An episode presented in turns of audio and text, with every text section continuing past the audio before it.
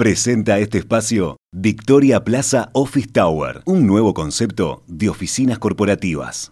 En medio de una nueva negociación salarial, la industria frigorífica se encuentra en conflicto luego de que la Federación de Obreros de la Industria Cárnica, FOICA, rechazara la propuesta de ajustes en los salarios presentada por los empresarios para los próximos años.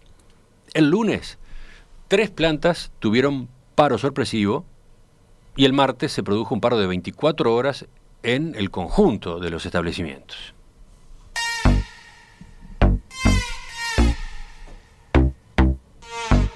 ¿Cómo viene evolucionando este sector, la industria frigorífica, que, comentamos meses atrás, registra niveles récord de exportaciones en lo que va del año? ¿Cuál es el momento? ¿Cuáles son las perspectivas? Vamos a conversar con la economista Delfina Matos de Exante. Delfina, ¿qué tal? Buen día, ¿cómo estás? Hola, muy buenos días. Delfina, a ver, como mencionaba Emiliano recién, eh, el Sindicato de Trabajadores de la Industria Frigorífica se declaró en conflicto por lo que es la, falta de acuerdo a partir de la propuesta de, aumentos salariales presentada por los empresarios y realizó paros esta semana.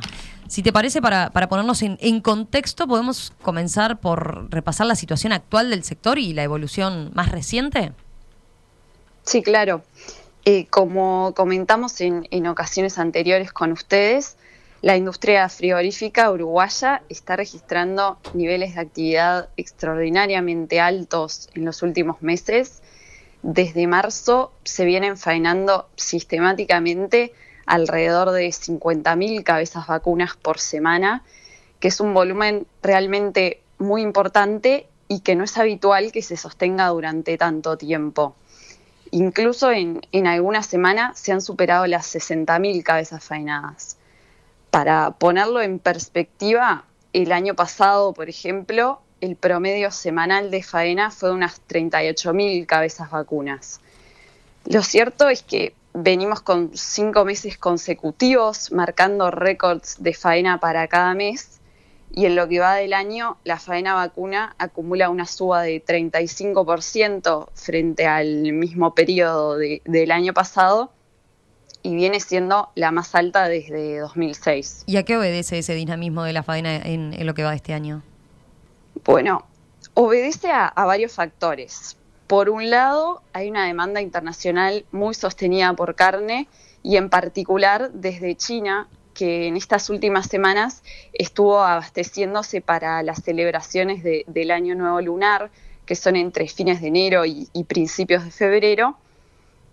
Y por otro lado, del lado de, la oferta, también impacta la caída de, la producción de algunos grandes exportadores como Australia, eh, también la, suspensión de, las exportaciones de carne de Brasil a China, tras la aparición de, dos casos de, vaca loca, que fue hace ya dos meses, y también las, restricciones a, la exportación que rigieron en, Argentina hasta hace algunas semanas. Todo eso se viene traduciendo en niveles muy altos de, exportaciones de, carne en nuestro país. En el ejercicio 2020-2021, que terminó ahora en septiembre, se exportaron 507 mil toneladas de, carne, que fueron equivalentes a unos 2.400 millones de dólares. Eso no solo marca subas de más de 30% frente al ejercicio anterior, el 2019-2020, sino que también supone aumentos de 17% en volumen y de más de 20% en dólares respecto al, ejercicio 2018-2019 para comparar con, un periodo que no tuvo impacto del COVID. Bien. Ahora, eh, en esos montos de exportación también inciden, supongo, en los precios altos de venta, ¿no? Eh, ¿Cómo, cómo siguieron evolucionando los precios de exportación de la carne en estos últimos meses? Sí, eh, es verdad los precios de, exportación de, la carne permanecieron en valores muy altos en, los últimos meses, incluso marcando nuevos máximos. En las últimas semanas, el precio promedio de, exportación de, la carne bovina estuvo alrededor de los 4.500 dólares por tonelada peso carcasa, superando los picos que se vieron a, fines de 2019 y de 2014 y ubicándose muy por encima de los 3.500 dólares por tonelada que veíamos en, octubre del año pasado. De todas maneras, Romina, estos valores no están siendo totalmente capturados eh, por la industria porque los costos también han mostrado aumentos muy importantes. Por un lado, en el escenario de, dificultades logísticas que estamos viendo a, nivel mundial, el costo por los fletes marítimos subió exponencialmente este año y eso supone que, la logística se está quedando con una porción mayor del valor exportado. Y por otro lado, el costo por el ganado también tuvo un fuerte ajuste al alza. Mm. Sí, eso te iba a preguntar. Eh, esta combinación de aumento de actividad y de, precios altos de exportación se está traduciendo en mayores precios del ganado, ¿no es así? Sí, efectivamente. Los precios de, las haciendas subieron de forma muy pronunciada desde inicios de, este año y entre mediados de septiembre y, mediados de octubre esa suba incluso se profundizó en un contexto de, baja oferta de, ganado para faena. También jugó en, esas semanas que Brasil quedó fuera del mercado chino tras la aparición de, dos casos de vaca loca, que como decía antes, ya van dos meses de, esa situación, que es mucho más de, lo que, se preveía al comienzo. Bueno, y, en medio de, ese escenario, en Uruguay se llegaron a ver precios para los mejores novillos de entre 4 dólares con 70 y 4 dólares con 80 por kilogramo en, cuarta balanza, que son máximos absolutos en, la historia. Para dar una idea, en octubre del año pasado esa referencia estaba en 3,40 dólares por kilo y en octubre de, de 2019, que también fue una época de, precios altos, el novillo cotizaba en 4,20 dólares por kilo.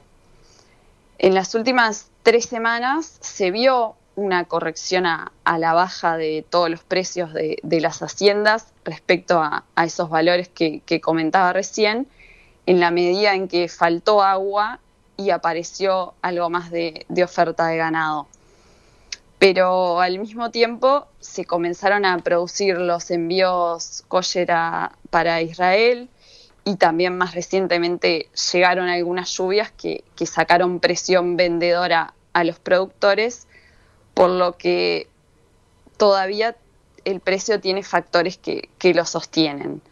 De hecho, en estos últimos días se cerraron negocios por ganado gordo por 4,15 y 4,20 dólares por, por kilo en cuarta balanza, que no dejan de ser precios muy buenos en, una perspectiva histórica. Delfina, y volviendo al tema salarial, que es el que está detrás del conflicto sindical en estos momentos, eh, ¿cómo han evolucionado los costos salariales del sector? Eh, bien, el, el, año pasado la industria frigorífica acordó un convenio que iba desde enero de 2020 a junio de este año, con tres ajustes semestrales y un correctivo final si correspondiera.